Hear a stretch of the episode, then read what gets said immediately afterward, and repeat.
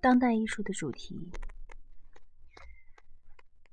埃德蒙克·伯克的著作让“超”这个哲学和文学概念在18世纪的欧洲里流行起来。这个概念给了对自然的半宗教式崇拜一个名称。伯克区分了美和崇高这个这两个概哲学概念。他认为。崇高是观者在面对宏大时所感受到的一种强烈的感觉，一种结合了敬畏、恐惧和极度的感官愉悦的感觉。受伯克的影响，“崇高”这个词开始被用在任何引起敬畏和惊惊惧，并控制着心智和感官的经验上，就像控制了信教的。宗信徒的宗教狂热一样，崇高的反应由非同寻常的宏大壮观的现象所引发。当这一概念应用到自然上时，崇高描述的是观赏高山远景、广袤的海洋、惊人的雷雨和暴风雪、壮观的日出等等景色时所产生的敬畏反应。在伯克之后，包括伊曼努尔·康德和阿瑟·叔本华在内的德国哲学家，进一步完善了崇高概念，并阐述了崇高同美的令人愉悦的有限形式之间的区别。例如，康德强调自然的无限大是一种引起崇高感的特性，这种无限大。超出了人类一般的把握能力。在谈到比尔·维奥拉的视频作品时，新西亚·弗里兰运用了康德的崇高概念，做了如下分析：当我们面对如崇山峻岭或狂风暴雨这样广袤无垠的，或是雄壮有力的事物时，我们的被康德称为感知力和想象力的功能。完全受了牵制，他们无法一下子领略到崇高事物的整体。但是另一另一方面，我们还有另外一个认知功能，即理性。理性功能在对事物的体验中得到提升。作为人类道德和自由的源泉，理性以某种方式同巨大的事物发生关联。然而，这并不涉及实际的认知功能，而是由另一功能——知解力来完成的。任何功能都不足以应对崇高的体验。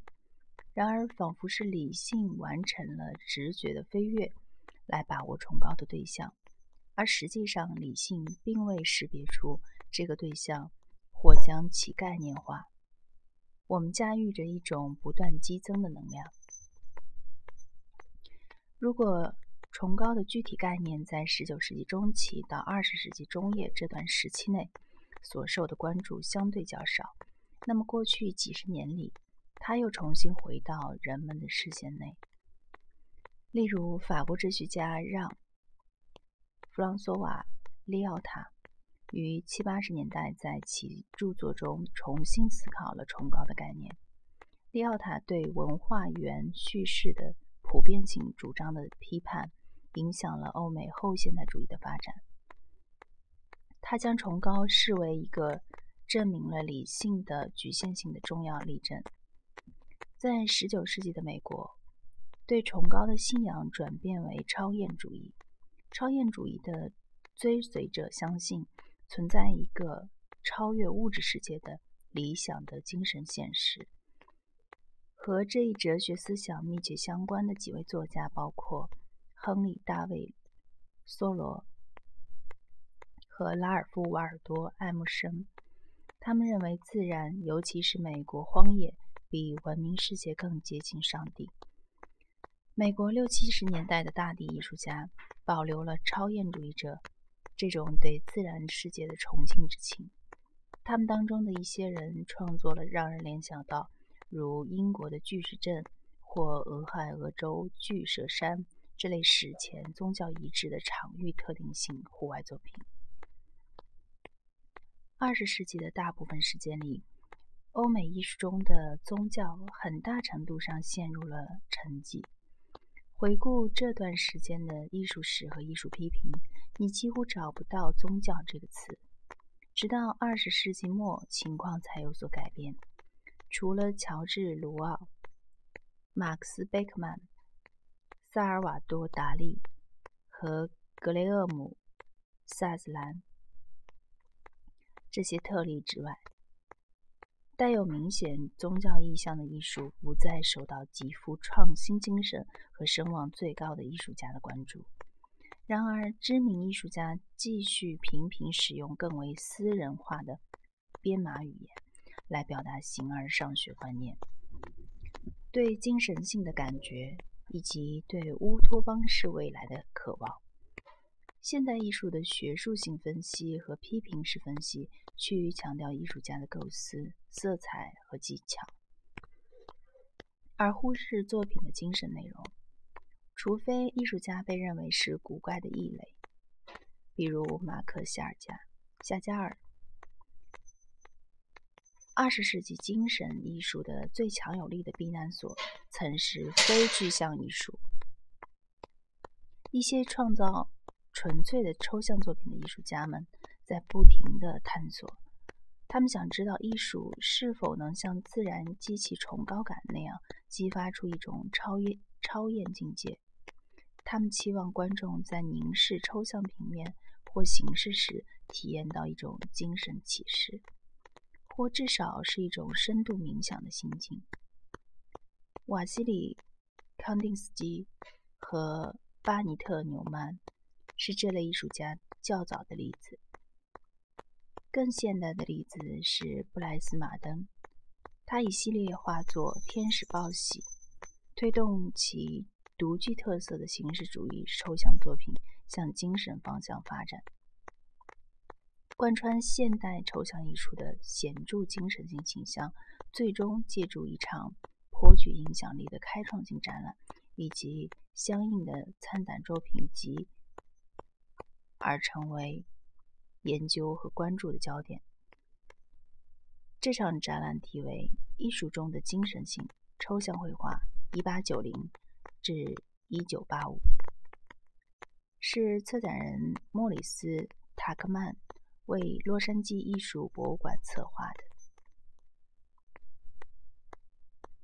在过去数十年间，美国的宗教和艺术常常发生正面交锋。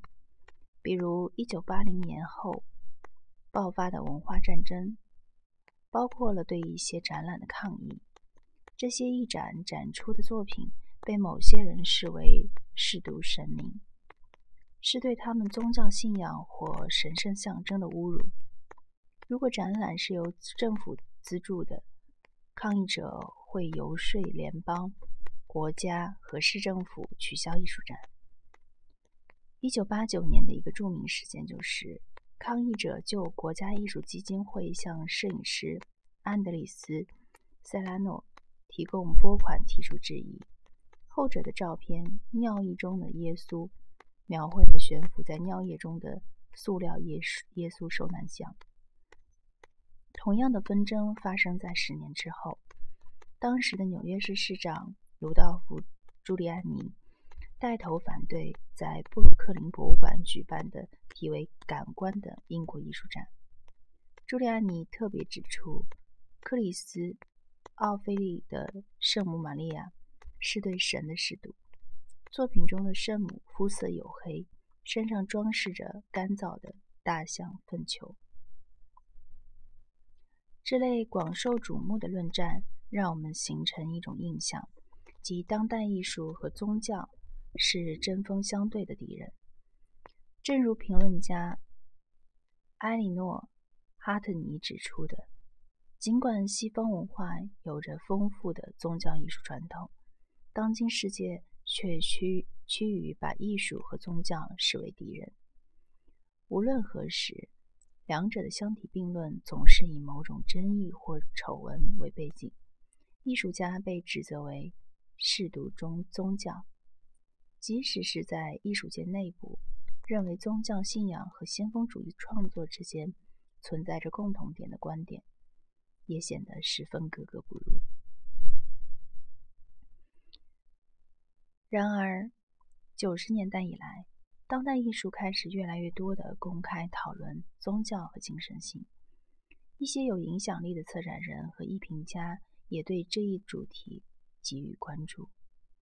艺术家们重新从心灵深处发出疑问，寻找这个大千世界中生命的意义、它的奥秘、奇迹和道德法则，以及艺术的作用。评论家苏西·盖布利克在其1991年的著作《艺术魅力的重生》当中，前瞻性的提倡美国文化应发起精神和伦理的复兴，并号召艺术应该为实现这一目标提供支持。根据盖布利克的观点，不通过某种精神性精神治疗。我们就无法消除给世界带来的混乱。哈特尼是另外一位对精神主题十分感兴趣的评论家，他撰写了大量关于天主教环境中成长起来的当代艺术家以及其作品如何受宗教观念影响的著述。这些天主教艺术家包括塞拉诺和奥菲利、奇奇·史密斯。戴维·沃基纳罗罗维茨、乔·彼得·威特金、罗伯特·戈贝尔和杰尼·安东尼，包括这些和其他艺术家作品的诸诸多的艺术展，标志着精神性主题已被广泛接受这一新趋势的到来。精神性精神性主题重新受到关注的原因是多方面的。首先，围绕着被一些观众视为不敬的当代艺术品展开的争议，将注意力集中在新晋艺术的宗教意象上面。然而，出人意料的是，这些争议让关于精神信仰的艺术看起来格外时髦和前卫。过去三十年里，现实世界的畸变和全世界人口的大量迁移，导致多种精神传统相互融合，也使精神性主题跻身于艺术前沿。此外，随着二十世纪接近尾声，一种世纪末艺术趋势也浮出水面。这类艺术提出了关于地球的未来，以及我们作为个体、社会和物种。将何去何从的种种问题。一些艺术家从精神上来构思他们的问题，或者寻找精神出路。例如，德国新表现主义艺术家安塞姆·基夫解释说：“我就宗教问题做了大量思考，因为科学没能给我答案。”我们可能认为，一旦迈进二十一世纪，世纪末情绪会逐渐平息，然而，包括战争、恐怖主义和生态灾难在内的充满戏剧性的全球世界，延长了这种精神拷问的周期。